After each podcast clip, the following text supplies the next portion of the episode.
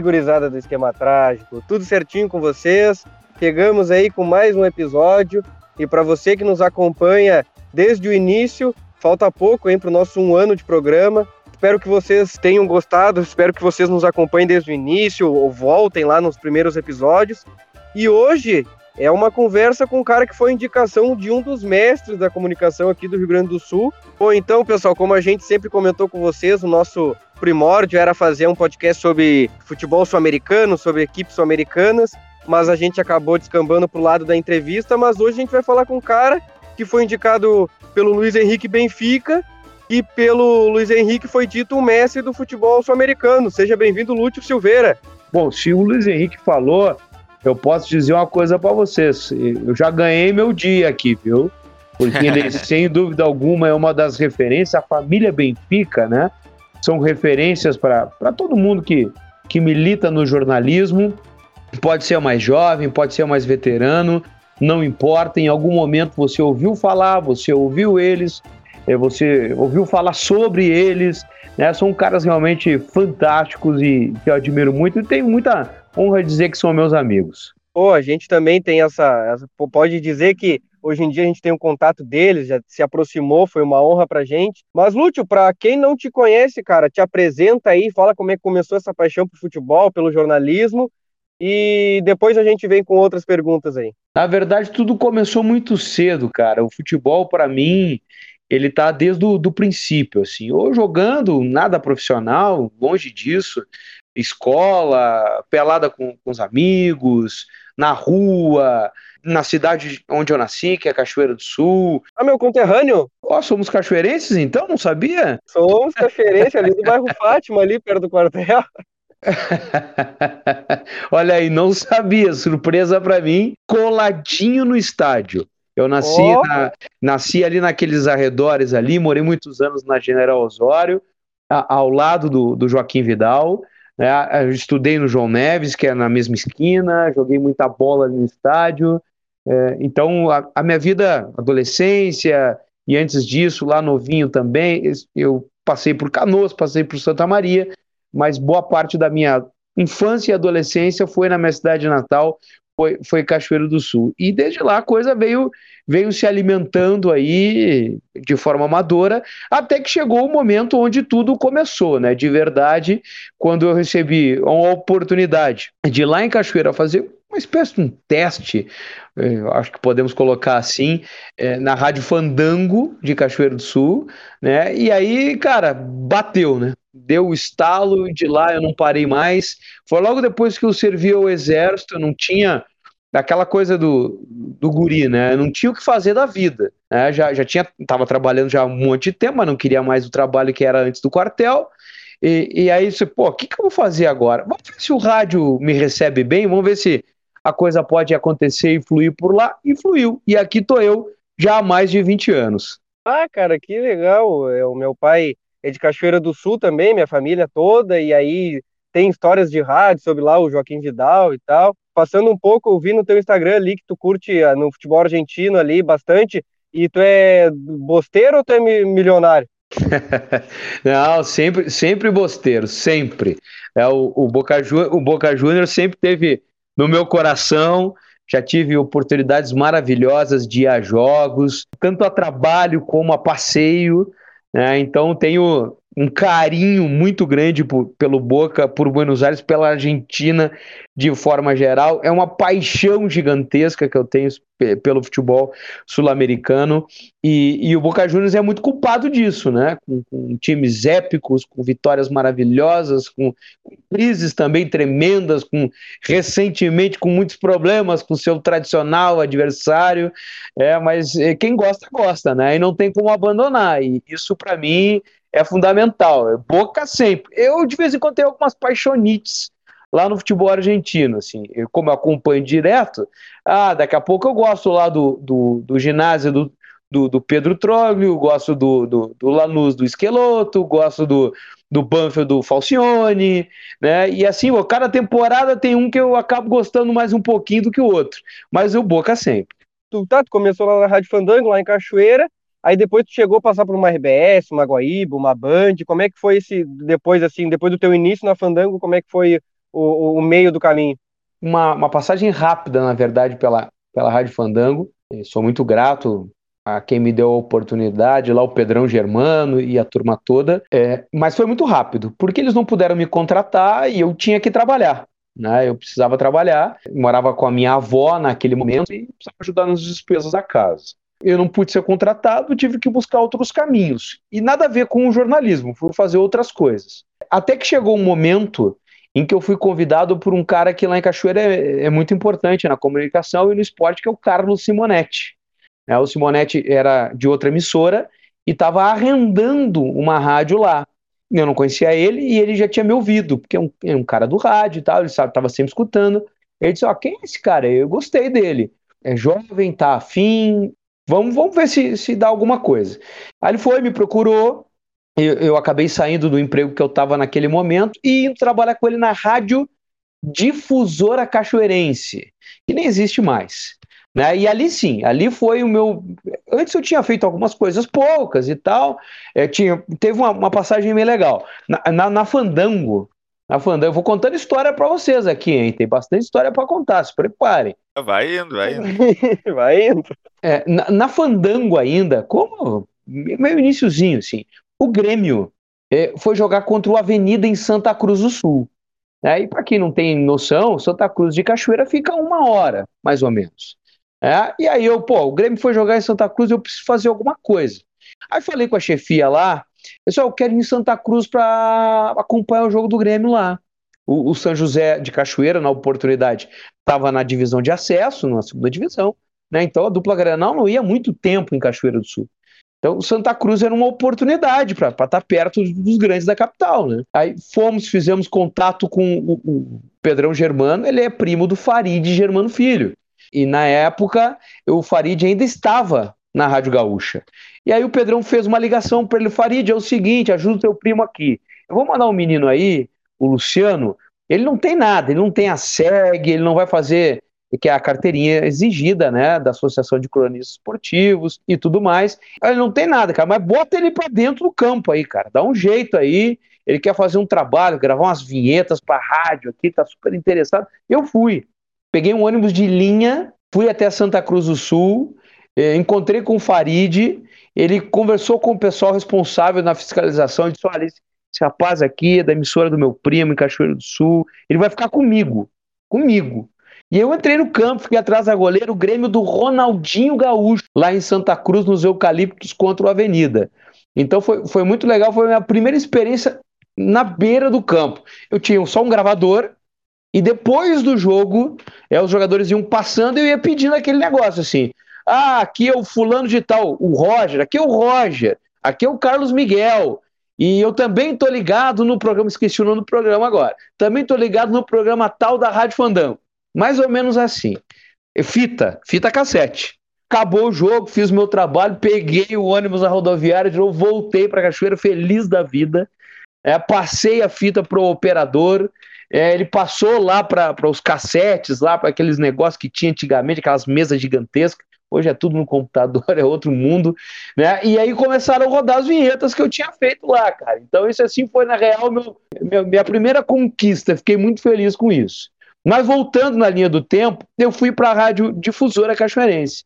E lá sim, lá eu comecei efetivamente a trabalhar com o futebol. Simonetti era narrador, era um cara muito conhecido na cidade, e ele montou uma equipe enxuta, mas montou para acompanhar o São José e o Cachoeira que voltava nos próximos meses ali, depois de uma longa parada, além do futebol amador. Né? Então, a partir dali, eu comecei a, a ir aos treinos diretamente do São José, todos os dias, né? E eu morava do lado, então já aproveitava antes de ir para a rádio, passava lá, via o treino, gravava com o treinador, gravava com os jogadores. São José estava na, na terceira divisão naquele momento do gauchão.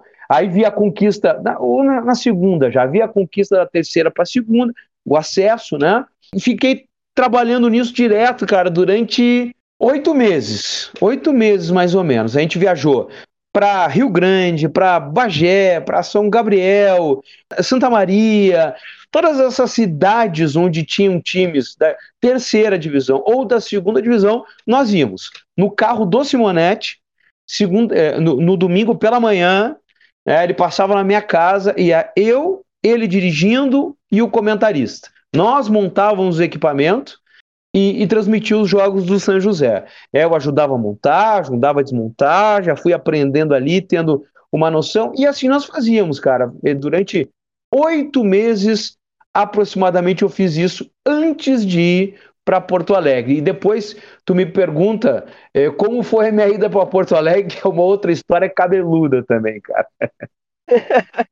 então já começa com essa. Eu até ia fazer outra, mas agora que tu falou que cabeluda, me conta. Não, e aí, cara, eu já trabalhando lá direto, né, fazendo jornada esportiva e tudo mais, é, goleira lá do São José, aquela coisa toda. É, na oportunidade, eu tinha uma. Eu, eu namorava lá em Cachoeira e tinha a irmã da minha namorada, ou seja, a minha cunhada. Foi ela que me apresentou o Pedrão, para que eu recebesse a primeira oportunidade, o Pedrão Germano da Rádio Fandango. E foi ela que conversou com um cara que se chama Leandro Provedel. Ele é um repórter, eu não sei se ele está no jornalismo ainda, mas era um repórter dos bons, ele tinha trabalhado na Rádio Gaúcha, repórter de política. E tinha ido para a Rádio Pampa, que hoje é a Rádio Grenal, certo? Em Porto Alegre, para fazer futebol. E ela era amiga dele. Tomando umas geladas pela mundo afora em Porto Alegre, e ela disse: Ó, oh, eu tenho. E, e, ele falando de trabalho, ela disse: Eu tenho um cara e tu tem que dar chance para ele. Ela, quem é? O meu cunhado. Mas quem é o agora? Ele não mora aqui, ele mora em Cachoeira do Sul. Ele é muito bom. Tu tem que contratar ele. Ela nunca tinha me ouvido na vida. Sabia se eu era bom, se eu era ruim. Não era nada, mas ela vendeu meu peixe. Ela vendeu meu peixe. E aí, bueno, aí ele ficou com meu nome, Luciano Silveira, beleza, tal. É, pintou uma reunião em determinado momento na Rádio Pampa. Tava, o comando lá era do Roberto Brauner, falecido Roberto Brauner, e a coordenação era do Darcy Filho naquele momento. É uma reunião de pauta deles lá, um, o, o Provedel estava para sair da equipe, ele ia fazer outras coisas, enfim, ia pintar a vaga. Eu tenho um cara, inclusive, que pode ficar no meu lugar aqui. O Luciano, lá de Cachoeira. Na reunião, isso. Todo mundo. Aí, eis que surge a voz de Castro Júnior, que é de Restinga Seca e que tinha narrado na rádio Cachoeira de Cachoeira do Sul. Disse, Não, para aí, eu conheço o Luciano de lá. Vocês querem contratar ele mesmo? E o, pessoal, e o Provedel, esse sim, ele foi super bem recomendado, o cara é bom. E o Castro, tá. Beleza, ficou para ele. Mas deixa que eu faça o contato com ele, eu conheço ele, ele trabalhou comigo. Deixa que eu faça contato com ele. Isso tudo na reunião lá, sem eu saber de nada, evidente. A minha cunhada na época me liga, depois que o Provedel falou para ela que o meu nome tinha sido colocado na reunião e que iam me ligar. Ela me liga: Parabéns! Você vai para Porto Alegre. Seu nome foi aceito. Já te ligaram, né? Não. Ninguém me ligou, porque como que não? Os caras falaram de ti na reunião. E eles vão te contratar. Bom, tomara, né? Mas até agora meu telefone não tocou. Não, não é possível. Só um pouquinho que eu vou ver. Aí ligou pro Provedel e disse: Provedel, vocês chamaram o Luciano? Sim, sim, o Castro já ligou para ele, já falou com ele, o cara vai vir. Não, não, para aí. Tem alguma confusão. Não é possível. Ele acabou de falar que não recebeu ligação. Ela me liga de volta. Mas tu tem certeza que eles não te ligaram? Pô, só se eu tô maluco. só se eu tô maluco. Não, aí o Provedel se ligou pro Castro. Castro, olha só, tu falou com o Luciano? Claro! Ele tá vindo! Não, para aí, tem alguma coisa errada. Pra quem que tu ligou, Castro? Pro Luciano de Cachoeira. O Luciano Silveira não, eu liguei pro Luciano Oliveira. Meu Deus.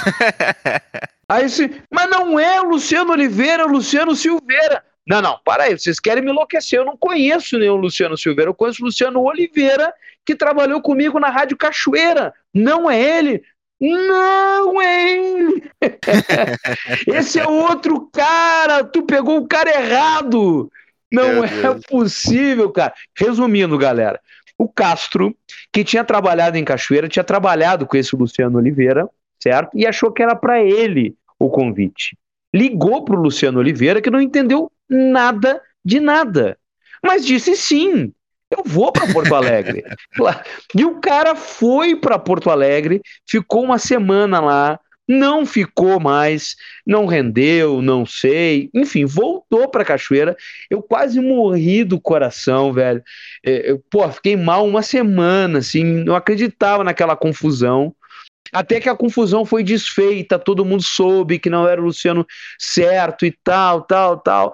E aí sim, aí mais adiante eu fui chamado de verdade, fui lá para conversar com o Darcy, que era o coordenador. Eu não tinha registro na época de radialista sequer, não pude ser contratado. Tive que voltar para Cachoeira e depois de um tempo, aí sim, dois, três meses, porque é por tempo de serviço também você ganha o registro. Aí eu já com o registro na mão e já com o Ricardo Vidarte, também falecido Vidarte, eu voltei para Porto Alegre e aí sim fui contratado. A história ficou um pouco longa, mas resumidamente, eles levaram o Luciano errado. Meu certo? Deus. E aí o, a vida, o mundo tratou de corrigir a confusão. Não, ô, ô Lute, mas me conta uma coisa. Uh, tu, além de jornalista, também é formado em educação física e tem pós em administração e marketing, né? Como tu vê que esses cursos, eles conseguem te ajudar no teu dia a dia? Na verdade, gurizada, quando eu fui para Porto Alegre, aí na Rádio Pampa, daí depois as, as, outras emissoras, Guaíba, Bandeirantes, é, Pop Rock e tal. É, nesse meio tempo, eu queria fazer uma graduação, eu não, não tinha é, ensino superior, né, e estava olhando o mercado, né, o que, que eu posso fazer, na real? E decidi não fazer jornalismo. Eu não sou formado em jornalismo, eu sou, sou jornalista provisionado, sou radialista e jornalista provisionado. E olhando o mercado, eu disse: eu preciso é, juntar alguma coisa na questão do saber né, na minha profissão. E achei que a educação física tinha tudo a ver, né, porque eu estava muito dentro dos treinamentos, eu convivia com grandes profissionais, Flávio Trevisan, é, Paulo Paixão, todos esses caras da, da área física que eram craques, craques, craques que passaram pela dupla Grenal, depois o Maceredian, que hoje está na seleção brasileira, né? Enfim, todos eles, e todos eles me ajudaram, de alguma forma me incentivaram bastante a estudar. Eu disse, eu fui tentar buscar, justamente, né, uma outra, um outro lado né, do, do, do futebol, uma, uma outra parte da, da mecânica toda, de como funciona, de, do que é a estrutura, o mundo do futebol, né, olhando por esse viés, pela, pela parte da, da, da, da parte física, certo? E, e, acho que me ajudou muito, especialmente a respeitar. Hoje, já há muito tempo, né, eu, eu sou um cara que eu não admito né, quando se eh, esculhamba um, uma preparação física, quando se diz que ela está errada, está equivocada ou que ela não existe. A gente tem que se respeitar o profissional primeiro. Né? Tem gente lá trabalhando muito séria. É, e pode até ela pode não estar tá da melhor forma possível, mas não é porque eles estão pensando, saindo de casa e dizendo: olha, hoje eu vou fazer uma porcaria de um trabalho. Não é isso. Né? Tem alguma coisa que a gente não sabe o que, que é, porque a gente não está lá dentro que está pegando. Então aprendi a ter esse olhar diferenciado para especificamente essa área a área da educação física. E na sequência, já é, com um pouco de, mais de vivência, né, já um pouco mais maduro, é, a gente não pode parar de estudar nunca, né, gente? Eu dei mais um passo e fui fazer essa pós-graduação, que é outra coisa que, que eu gosto demais, que é o marketing esportivo, e a administração estava junto, então sempre se qualificando. Esse é até um recado que eu deixo para a molecada que porventura esteja nos escutando, nada vem de graça, né? nada é por acaso. É, mesmo com todas as dificuldades que você possa ter, não deixe de estudar. Né, de uma forma ou outra, e procure. E aí, aí fica muito gostoso, né? Procura fazer aquilo que você gosta. Né? Eu fui fazer educação física sobre esse outro olhar que eu falei para vocês, mas porque eu gostava também. Né? E fui fazer administração e marketing esportivo também porque eu gostava. Quer dizer, então ficou tudo muito leve para mim. Acredito que eu tenha feito a escolha correta, a escolha certa. Daí me conta uma coisa, tu nessas tuas andanças de interior aí, lá no, no início, cara, tu viu muito o craque surgir e se perder por, pelo meio desse interiorzão aí? Surgir e se perder, não. É, até porque as categorias de base é, do interior já estavam naquele momento já, hoje elas praticamente inexistem, né, infelizmente, já estavam fragilizados. Eram poucos clubes que realmente tinham um trabalho de base. O Juventude, o Guarani de Venâncio, o Caxias, né, eram times que realmente investiam na base, tinham times legais. O São José de Cachoeira é, teve em determinado foi vice-campeão estadual, se não me engano, num projeto que era do Benítez. Do ex-jogador Benítez, ele tinha um CT, o ex-goleiro do Inter, né? Ele tinha um CT em Candelária, que é ali pertinho, né, onde ele tinha muitos guris lá para formar e depois vender, e ele meio que encampou o Júnior do, do São José de Cachoeira em determinado momento, eles foram muito bem. Né? Mas em linhas gerais, assim, não. Eu pude ver no interior muito cara bom, muito cara bom histórico, assim. Pô, o Ale Menezes, né, cara? O Ale é uma referência, é lá de Cachoeira, né? O Ale era um puta um goleador, um cara que realmente fazia gol como queria, assim, brincava de fazer gol.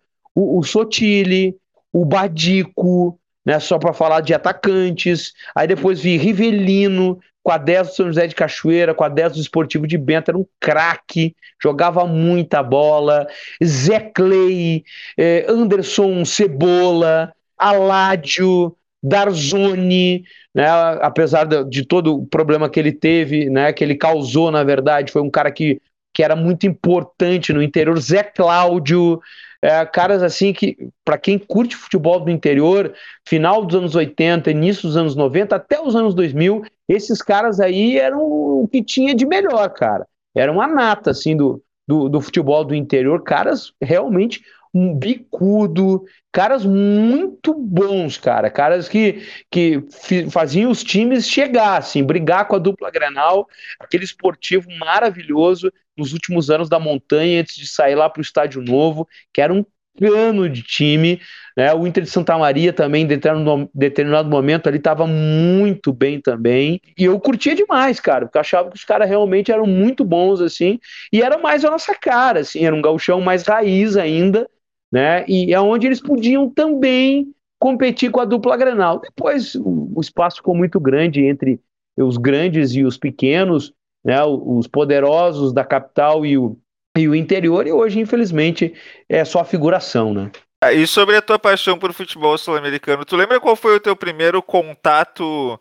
Eu não digo nem de assistir, mas teu primeiro contato emocional com o futebol sul-americano, de tu olhar e aquilo realmente bater alguma coisa em ti? Cara, eu sempre gostei de tudo, de tudo ligado ao futebol sul-americano. As músicas da torcida, é, os uniformes é, dos times, a maneira com que o torcedor se comportava na arquibancada, pendurado no alambrado, com os trapos, com os papéis picados, aquela paixão agarrado no alambrado. Então, aquilo sempre me fascinou, assim, aqueles campos acanhados, um futebol duro, forte, pegado, mas também com muito talento. Né? Então, aquilo sempre para mim foi eh, assim, eu colava. Não era fácil, eu não sou velho, né? Por favor, mas eu tenho. Vou fazer 43. Né? Então, quando eu tinha 15, 16, 17, você não tinha acesso a isso. Eu estou falando de 90 e pouquinhos, assim, 94, 95, você não tinha. Não tinha TV a cabo, ou ela, ela começou logo depois. Revista, alguma coisa, né? Placar da época ali e tal. Jornal, não tinha nada. Né? Então, internet não existia. Né? Então, você não, não, não tinha muito acesso. Assim. Ah, de vez em quando passava um gol, né? quando tinha Libertadores, e a Libertadores não era transmitida toda ela né? Era só um jogo daqui, outro dali, do Grêmio e do Inter, que também não estavam sempre na Libertadores naquele momento, né? Então era difícil, na verdade, para a gente ter alguma coisa para consumir. E talvez até isso tenha feito com que eu tivesse mais esse desejo, essa voracidade aí, em estar mais perto do futebol sul-americano. Quando as coisas se abriram, bom, aí ficou fácil.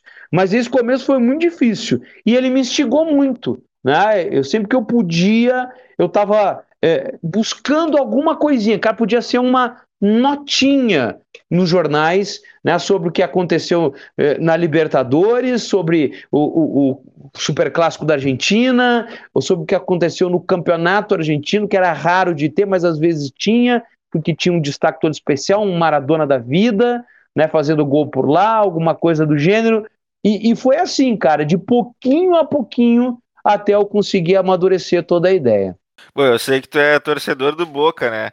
E, mas tu te considera torcedor, torcedor mesmo, é teu time número um, ou tu tem time no Brasil também? Cara, eu tenho time no Brasil, tenho time no Rio Grande do Sul, e ele é o São José de Cachoeira. Cara, eu, eu, vou, eu vou dizer por que, que eu não falo meu time, tá? Eu não falo meu time é, por um único motivo, cara. Desde sempre, aliás. Quem me conhece sabe, tá? E eu não nego, não tem problema nenhum e tal. Mas eu não abro o meu time é, entre Grêmio Internacional, e é evidente que eu torço para um dos dois, é, por um único motivo, cara. O momento que a gente vive, né? o, o país que a gente vive, né, as crises, a, a violência, né, a, a falta de empatia, né, a falta de respeito das pessoas. Pode ser é, virtual, através de uma rede social, tudo que você acaba tendo que ouvir e que falam da sua opção, da sua escolha, do time do seu coração, afinal de contas, e pode ser até é, o que é mais grave, né? É, presencial, corpo a corpo. Eu, eu presenciei e, e conheço N casos de colegas que foram ameaçados, foram seguidos, é, que tiveram que sair na mão mesmo, no braço, né, com, com caras malucos aí, é, por conta dessa paixão desenfreada que, que, não, que não justifica, não justifica a violência jamais. Né? Então sempre procurei me preservar nisso, porque, cara, a gente, por exemplo, eu, eu trabalhei 13 anos em Porto Alegre, certo? E eu nunca tive carro e eu sempre usei transporte público, cara. Acabava os jogos, é, às vezes, é, meia-noite, e eu pegava um táxi, pegava uma lotação, terminava mais cedo, eu pegava até um ônibus para ir para casa, cara, lá em Porto Alegre. E aí, cara, bem ou mal, tu é, tu é pessoa pública, né? Tu é conhecido, assim, porque eu fazia programa na televisão, às vezes, na Guaíba, na Pampa e tal. Aí tu imagina, cara, eu saindo de um Beira-Rio, de um Olímpico na época, dez e meia da noite, escuro, no inverno, uma rua vazia, maluco desse aí, noiado, sei lá do que, é, me espera para me dar uma porrada, para me dar uma facada, para vir tirar as caras comigo.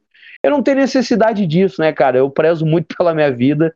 Então, assim, eu, eu deixo os caras pensarem o que eles quiserem, me chamam de gremista, eu disse, pô, não me ofende, cara. Me chama de colorado, também não me ofende tá tudo certo, cara. Eu, só eu não falo que é para não instigar, entendeu? Mas quem me conhece, meus amigos, a minha família e, e, muita gente até de fora desse meu círculo mais próximo também sabe. E um dia, quem sabe, eu vou falar, como o Pajé falou, né? Como o Baldasso falou, né? Como outros tantos já falaram. E, e o Pedro Espinosa hoje está lá no, no Bola nas Costas, é a opção deles. Eu prefiro ainda não fazer. Quem sabe um dia. E de Boca, quais são os teus ídolos? Cara, de Boca, meu ídolo maior é Palermo. Disparado. Sou fãzaço do, do Palermo. Acho ele um monstro, um animal, assim. E, claro, Riquelme, Maradona. Esses caras são todos geniais, né? Esquiave, é, Batalha, é, Esqueloto. É, todos esses caras fizeram um baita de um sucesso. Eu pude ver, né? Então, eu tenho eles muito presentes aí. Mas gosto assim, cara, é, bem geral mesmo de, de futebol argentino. É, tenho o meu time, claro que sim, não torço para o River, não. Mas, cara, torci muito para o Banfield, é, quando o Banfield tinha aquele timaço com o Tanque Silva, o Rames Rodrigues, né, o Papelito Fernandes, era um, era um timaço, foram campeões argentinos é, em 2009, se eu não estou equivocado. Eu gostava muito do Lanús, do Esqueloto, que tinha os paraguaios, o Almiron, o Gustavo Gomes, que hoje está no Palmeiras, é, entre outros.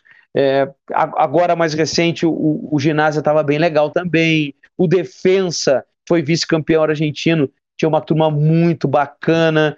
É, dos grandes eu não consigo me aproximar de ninguém, mas dos pequenos, médios e pequenos, tem vários que eu gosto e acompanho direto, assim, não, não tem problema em dizer, inclusive, que eu gosto deles, né? Curto bastante mesmo, mas para nós de torcer aí tem que ser boca, não tem jeito. Mas a pergunta que fica aí, o Vélez é time grande ou não?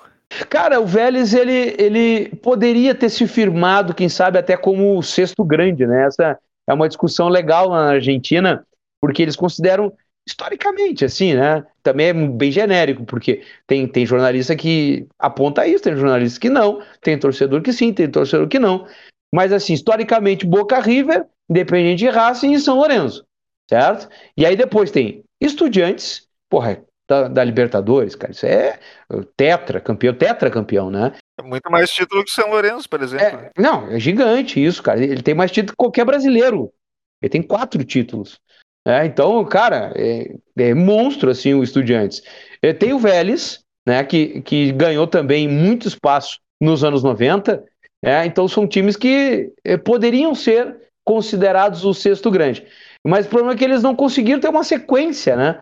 E, e, e aí a história lá atrás, que marcou esses cinco primeiros, assim, hoje já não permite mais, entre aspas, colocar um, um outro integrante no, no, no seleto grupo, porque eles não conseguem dar uma sequência.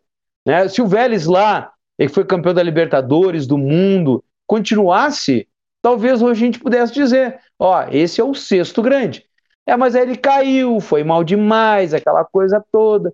É, é a mesma coisa os estudiantes, pro, muitos problemas e tal. Então esse espaço está vago.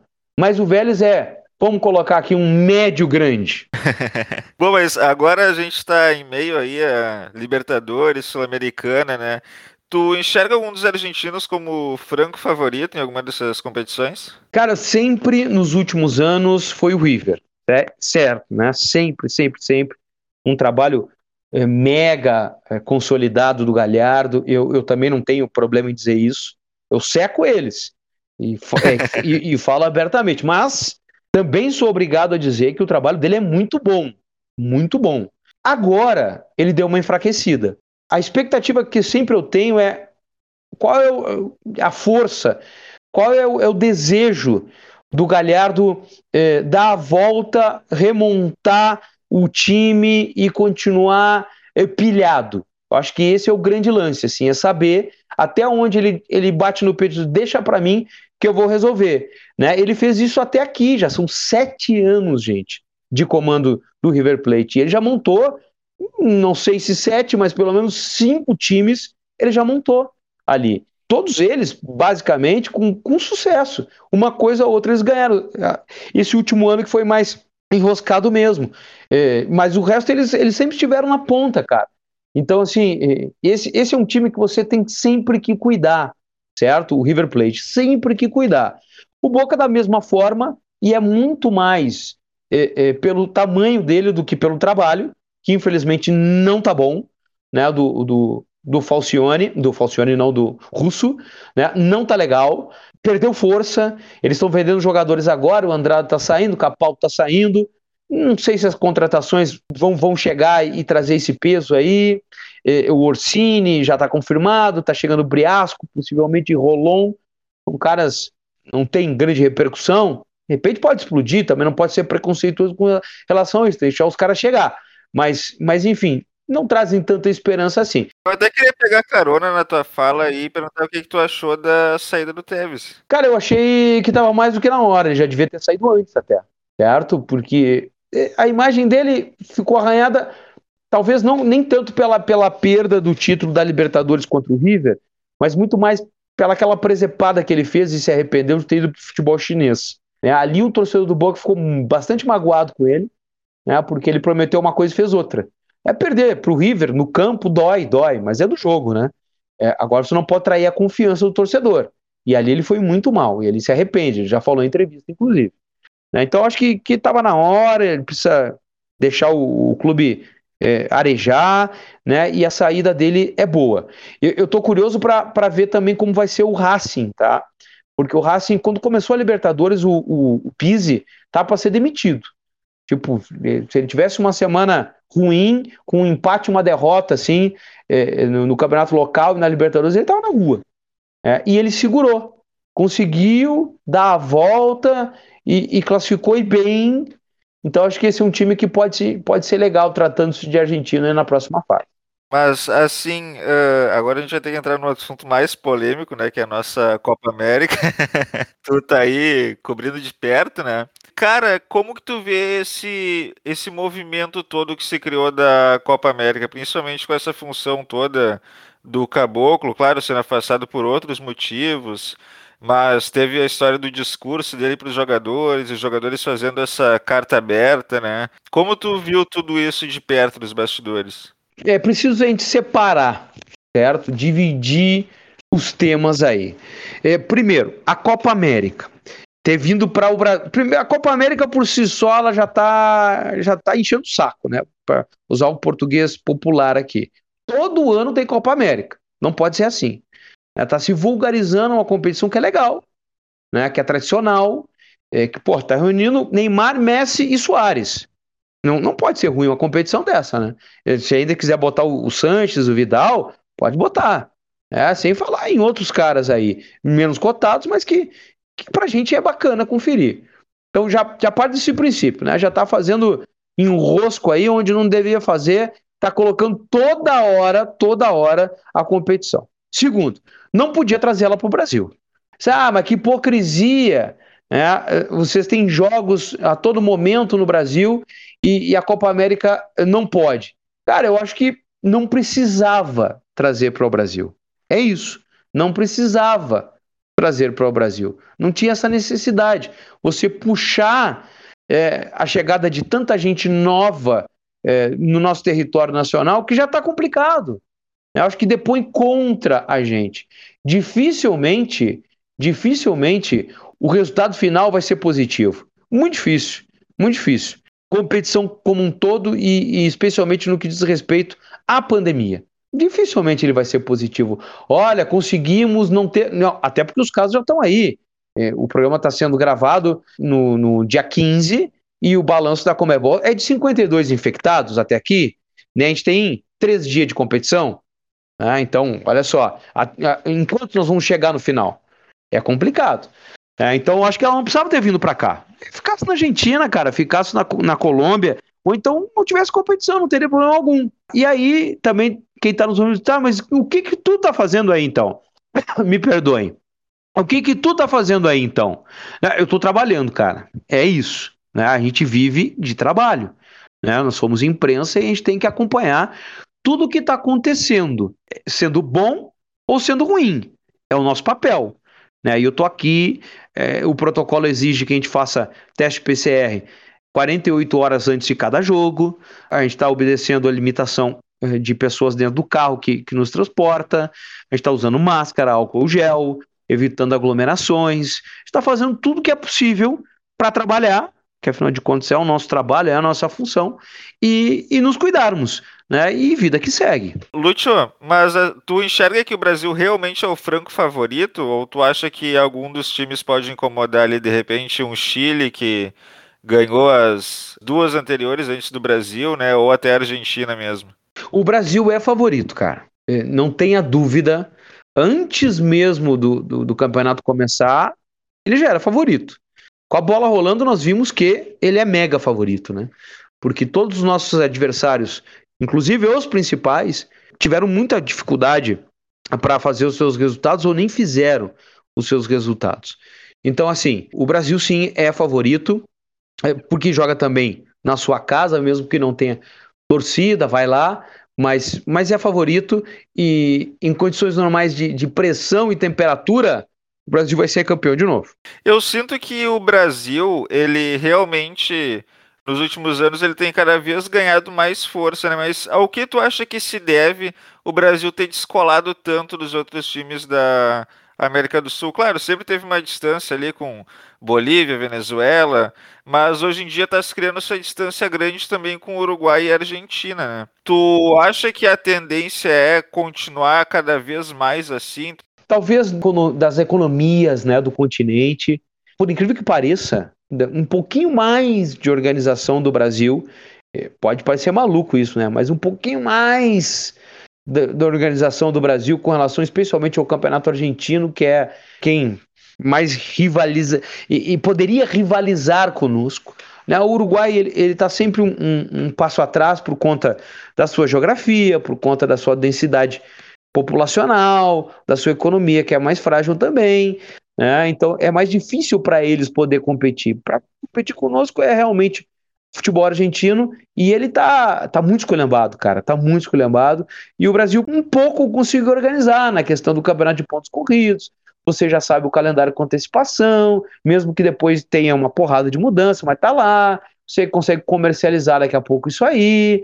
Bom, enfim, é, o Brasil hoje de novo, por incrível que pareça, ele está melhor organizado né, em termos de, de futebol, de esportes, do que os demais aqui do nosso continente. E a questão econômica que realmente pesa bastante, né? Você vai olhar para a Argentina, tá terrível a questão da moeda, do dólar, para nós já é difícil, para eles está muito pior. Né? Então a gente tem mais esse poder, a gente tem mais gente aqui também para consumir, né? Isso ajuda, impulsiona, mesmo que o mais gente também signifique mais gente pobre, né? que não tenha condições de consumir é, é, os produtos caros que estão hoje no futebol, a camiseta é caríssima, o pay-per-view é caríssimo, a ida no estádio é caríssima, né? mas mesmo assim a gente ainda tem força para poder empurrar a economia do, do esporte e do futebol, coisa que os argentinos têm cada vez menos. A gente está aí a cerca de um ano e meio da Copa, né? Como a Copa do ano que vem vai ser só em dezembro. Tu acha que dá tempo da Argentina se reestruturar e chegar forte também para tentar brigar pelo título, talvez a última chance do Messi? Dá, especialmente porque a Argentina tem gente em casa, né? É, se ela não tivesse é, recursos humanos para isso, não tivesse jogador para isso, eu ia te dizer que não. Mas ela tem. É uma questão de ajuste. Né? No jogo contra o Chile, que nós vimos, uma seleção que começou eh, dando as cartas, sendo protagonista, mas que foi diminuindo o seu ritmo, diminuindo o seu ritmo até ceder novamente um empate, como já havia cedido ante a Colômbia, eh, ganhando de 2 a 0. Então, é uma seleção que precisa se alinhar, se ajustar. É, tem algumas mudanças que eu, particularmente, faria. Eu queria ver um 9 efetivo na Argentina para jogar junto com o Lautaro. Né? O Lautaro joga na Inter com o Lukaku, maravilhoso esse ataque. Eu acho que a Argentina teria condições de fazer algo similar. Né? Eu, por exemplo, o Depou na Udinese é utilizado como um cara mais avançado, o Scaloni prefere ele como um volante, né, que ele já foi um dia, hoje não é mais. Hoje ele é um cara que sai muito mais e ele está preso na seleção argentina, então precisaria ser revisto isso. Né? Então tem algumas coisinhas que no meu ponto de vista, precisariam ser modificadas, realinhadas, né, para que essa, essa Argentina possa, possa decolar. Acho que é muito interessante a proposta desses, desses guris aí no setor de meio campo, o Paredes, o Lo Celso, né, esses caras aí, eles dão frescor, dão energia para que o Messi possa se preocupar só né, com o ataque não precisa recompor, não precisa fazer nada. Né? Quem vê o jogo no estádio, são poucos que estão tendo essa oportunidade hoje, eu, eu, felizmente eu tive, o Messi ele caminha, ele caminha, ele não corre, ele só corre quando a bola vem. E, e, e, eu vou colocar o só entre aspas, né? Porque é isso que ele tem que fazer, né? O cara é um gênio, já não tá mais menino, não tem que ficar correndo mesmo. É, tem que, ele tem que estar tá preparado para agir na hora certa e no momento certo. Ele tem que estar com a cabeça boa, com a perna boa, né, com, com tudo ok para poder ser o cara que vai definir o jogo. Quase fez isso contra o Chile na bola parada. Né? Então, tem coisas boas, mas tem algumas mudanças que eu acho que poderiam ser fundamentais, eu diria, né, para que essa Argentina tomasse o protagonismo novamente. Até surgiu nas redes sociais uma brincadeira que a estratégia da Argentina é tocar para o Messi e deixar ele resolver, né, ultimamente. O Messi a gente sabe que tem aí mais uns três anos de carreira, né, ele tem uns 34. Provavelmente eu, particularmente, acho que ele vai fazer meio estilo Zidane. A Copa do Mundo vai ser o último ato dele, né, com, pelo menos com a seleção argentina. E talvez depois disso ele não seja mais convocado. E, cara, tu enxerga que tem já um sucessor para o Messi, ou tu, claro, não da grandeza dele, mas o cara que vai puxar a Argentina pela mão, assim como ele anda tentando, embora não venha conseguindo muito bem. Mais do que isso, tu acha que com a saída do Messi a Argentina se torna um time mais coletivo ou se torna um time mais enfraquecido do que já é? A Argentina ela, ela vem se tornando mais coletiva nos últimos anos. Aquele negócio de que todo jogador pegava a bola e tinha que tocar para o Messi, ele já diminuiu um pouquinho.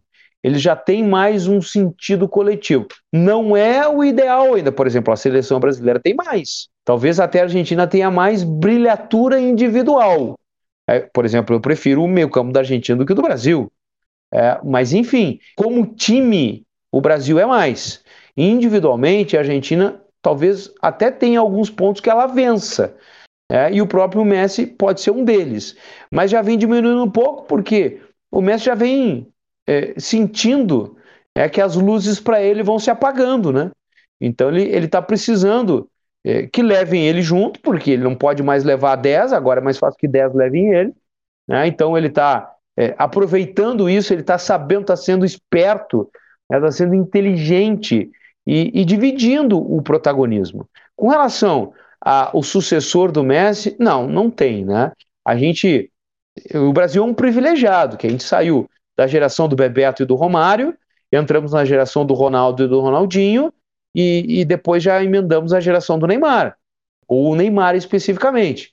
Né? Então a gente teve aí 20 anos, 25 anos de jogadores de ponta do futebol mundial. É, a Argentina sempre tem os seus grandes jogadores, mas ponta a ponta mesmo foi Maradona e depois o Messi.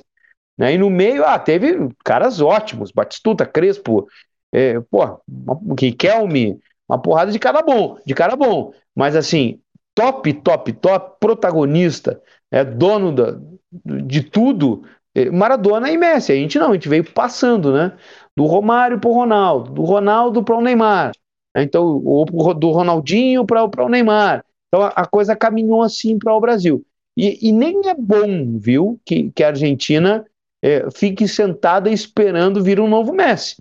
E daqui a pouco não vem. Ela tem que procurar outras soluções outros pormenores, outros momentos, né, outras ideias, para quem sabe até. Cara, às vezes a coisa é tão irônica né, que daqui a pouco o Messi vai jogar 20 anos na seleção e não vai ganhar nada. E aí daqui a pouco ele é aposentado e no primeiro título que a Argentina disputar, é capaz de ganhar. e aí vai ficar aquele negócio, ah, é o Messi mesmo, não tem jeito. Ele foi aposentado e, e a Argentina ganhou. Acontece, cara. Aconteceu com o Zico, por exemplo. Aconteceu com o Platini, por exemplo. Aconteceu com o Cruyff, por exemplo. São caras maravilhosos que, que foram mega hiper vencedores como atletas e que não ganharam com as suas seleções. Mas aí tu acha que para muita gente acontece, né? Mas tu enxerga que isso diminui a importância do Messi, principalmente dentro da seleção argentina? Assim, a questão do Messi com a seleção argentina, ela, ela nunca foi bem resolvida. Talvez porque justamente falte um título de expressão. Ele ganhou uma, uma Olimpíada, né? Mas nem ele, ele não era nem o protagonista ainda, é, e não ganhou nada com a seleção principal até aqui. Então é sempre uma relação estranha, assim. É, eles, eles sabem a importância que o Messi tem, o tamanho que o Messi tem para o futebol, mas não conseguem enxergar isso na seleção. Eles não conseguem que isso se materialize eles não conseguem sentir isso do Messi na seleção. Então, uma relação bem esquisita, viu? Bem esquisita. O Neymar é, é mais ou menos como o Neymar aqui.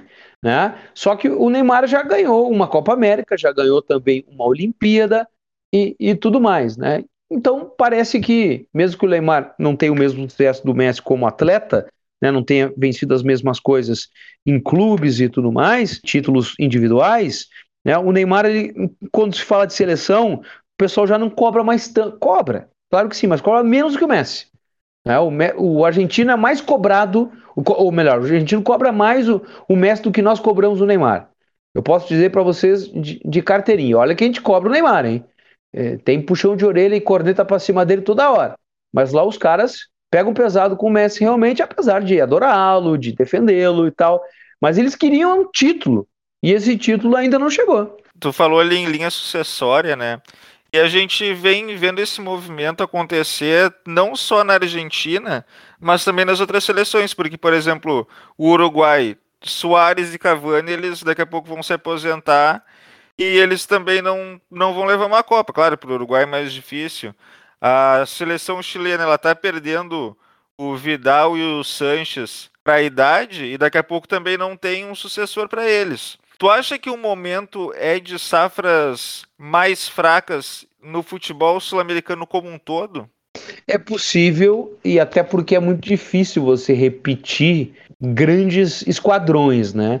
A seleção chilena, ela até não pode reclamar da vida, viu? Porque ela teve Salas, Zamorano, né? e não faz tanto tempo assim, E aí daqui a pouco veio essa geração deles aí que ganhou duas Copa América, mas que realmente não está se renovando à altura.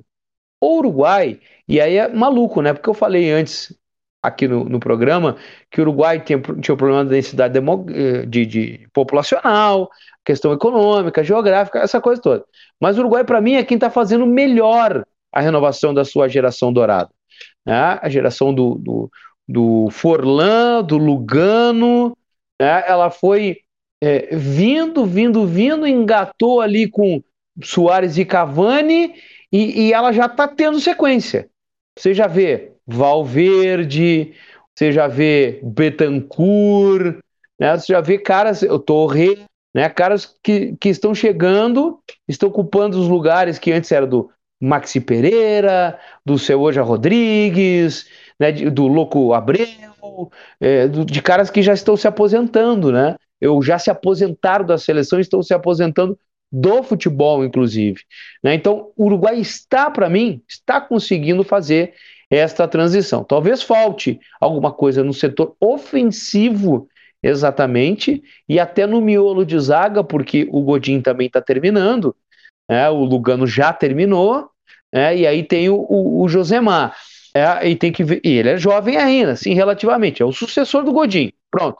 Mas quem vai ser o sucessor dele, do, do Jiménez, do, a gente não sabe, né? O José Maria Jiménez, a gente não sabe. Né? Então o Uruguai precisa disso. Fala no Araújo, que está no, no, no, Barcelona, que poderia ser ele, enfim.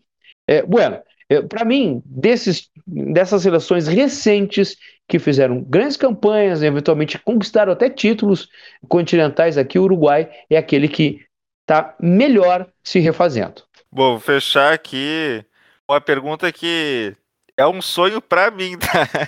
tu acha que a gente vai conseguir ver mesmo que por uma temporada, um negócio, uma hecatombe, o Messi jogar no futebol sul-americano, seja no Newells ou seja no River, talvez. Cara, seria fantástico para todos nós, para todos nós, para quem gosta de futebol, seria realmente extraordinário. Só depende dele. Nada que ofereçam a ele em termos de econômicos é, vai suplantar o que ele já ganhou ou o que ele está ganhando no futebol europeu. Não tem jeito, cara.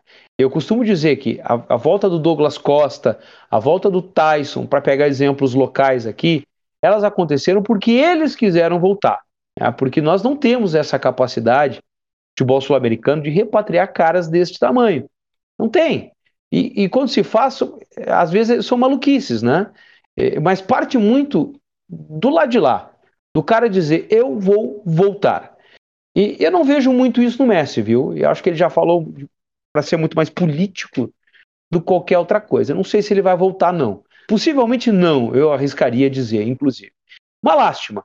É, se não fosse assim antiético, digamos assim, seria muito legal que a, que a Comebol né, proporcionasse isso. Mas aí não tem, ela não pode escolher um time para beneficiar, né? Mas tipo, a Comebol fosse lá e fizesse uma força para ter uma estrela de cada país jogando a sua Copa Libertadores, né? É, traz o Cavani, traz o Messi, traz, sei lá, o Neymar, e, traz o, Sanches, e, e, assim por diante, né, para jogar Libertadores aqui em algum momento.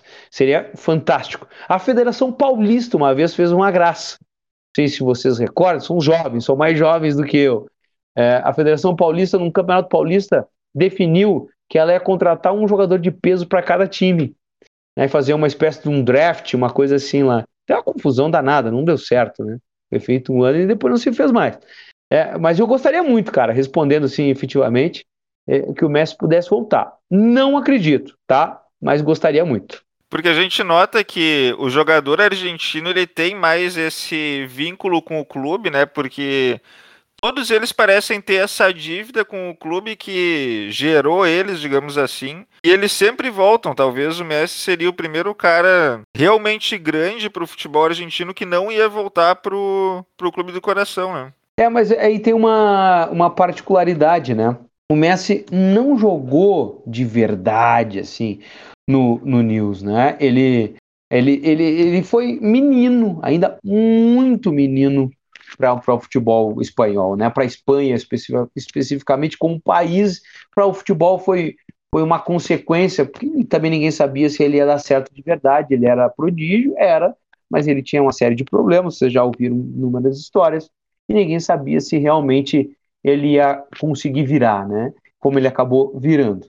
Então, assim, tem carinho, evidentemente que tem, né? E isso vem da família dele, vem vem da onde ele deu os primeiros passos, ok, mas ele sentiu calor da torcida, né, cara?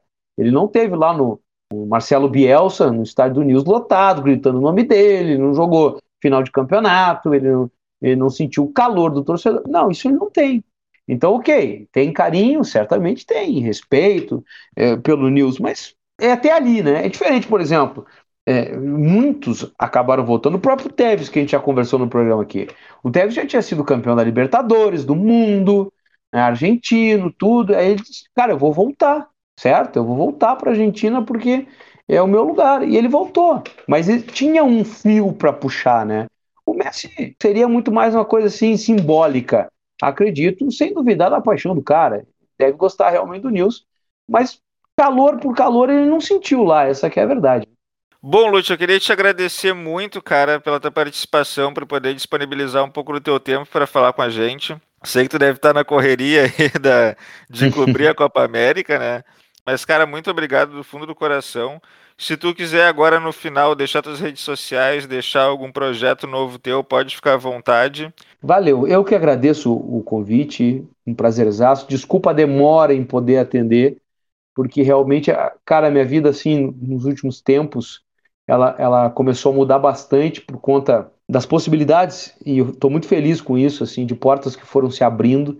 Né? Eu, eu tive, durante dois anos, comentando jogos no Dazon, foi uma experiência muito legal, né? que abriu um pouquinho, um pouquinho, eu digo, porque eu acho que eu tenho muito mais para caminhar. De mercado para mim no centro do país, já conhecia muita gente, é verdade, mas não estou mais no circuito, digamos assim, né? E, mas o Dazon me ajudou muito nesse ponto, conheci muita gente bacana.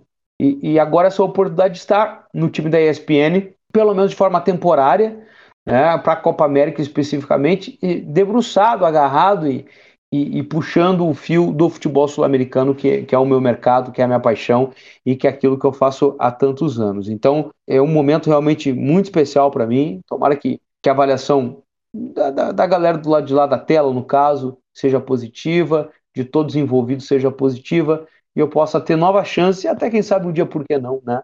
Ficar com eles. Quem quiser me acompanhar, é uma honra. É, vai lá nas redes sociais, no Twitter, eu estou no Lúcio Silveira, no Instagram, no Lúcio Silveira 78 e no YouTube, Lúcio Silveira. O canal de YouTube, que hoje tem uma galera fazendo uma galera, é, muitos eu curto, outros nem tanto, mas enfim, aí é gosto realmente de cada um. É, eu pretendo dar uma uma intensificada boa, uma mergulhada boa nisso. Acho que é um baita mercado, uma oportunidade para, inclusive para a molecada que está nos ouvindo, começando a sua carreira, criar um nicho, um, algo bacana lá e, e trabalhar em cima. Né? E eu, eu também quero trabalhar muito em cima, justamente com o futebol sul-americano. Eu não tive tempo, mas depois da Copa América a coisa vai acontecer. É uma promessa para mim que eu estou fazendo. E aí espero decolar por lá também. Um prazerzaço. Obrigado pelo convite e até uma próxima. Então é isso aí, pessoal. Esse foi o Lute Silveira. Vocês puderam ver aí, o cara manja muito de futebol sul-americano. Se vocês quiserem deixar um feedback dessa entrevista, vão lá no esquema Underline Trágico no Instagram. Vocês podem encontrar nossos episódios no Spotify, Deezer, Apple Podcast e Amazon Music. Fica aqui meu bom dia, boa tarde ou boa noite.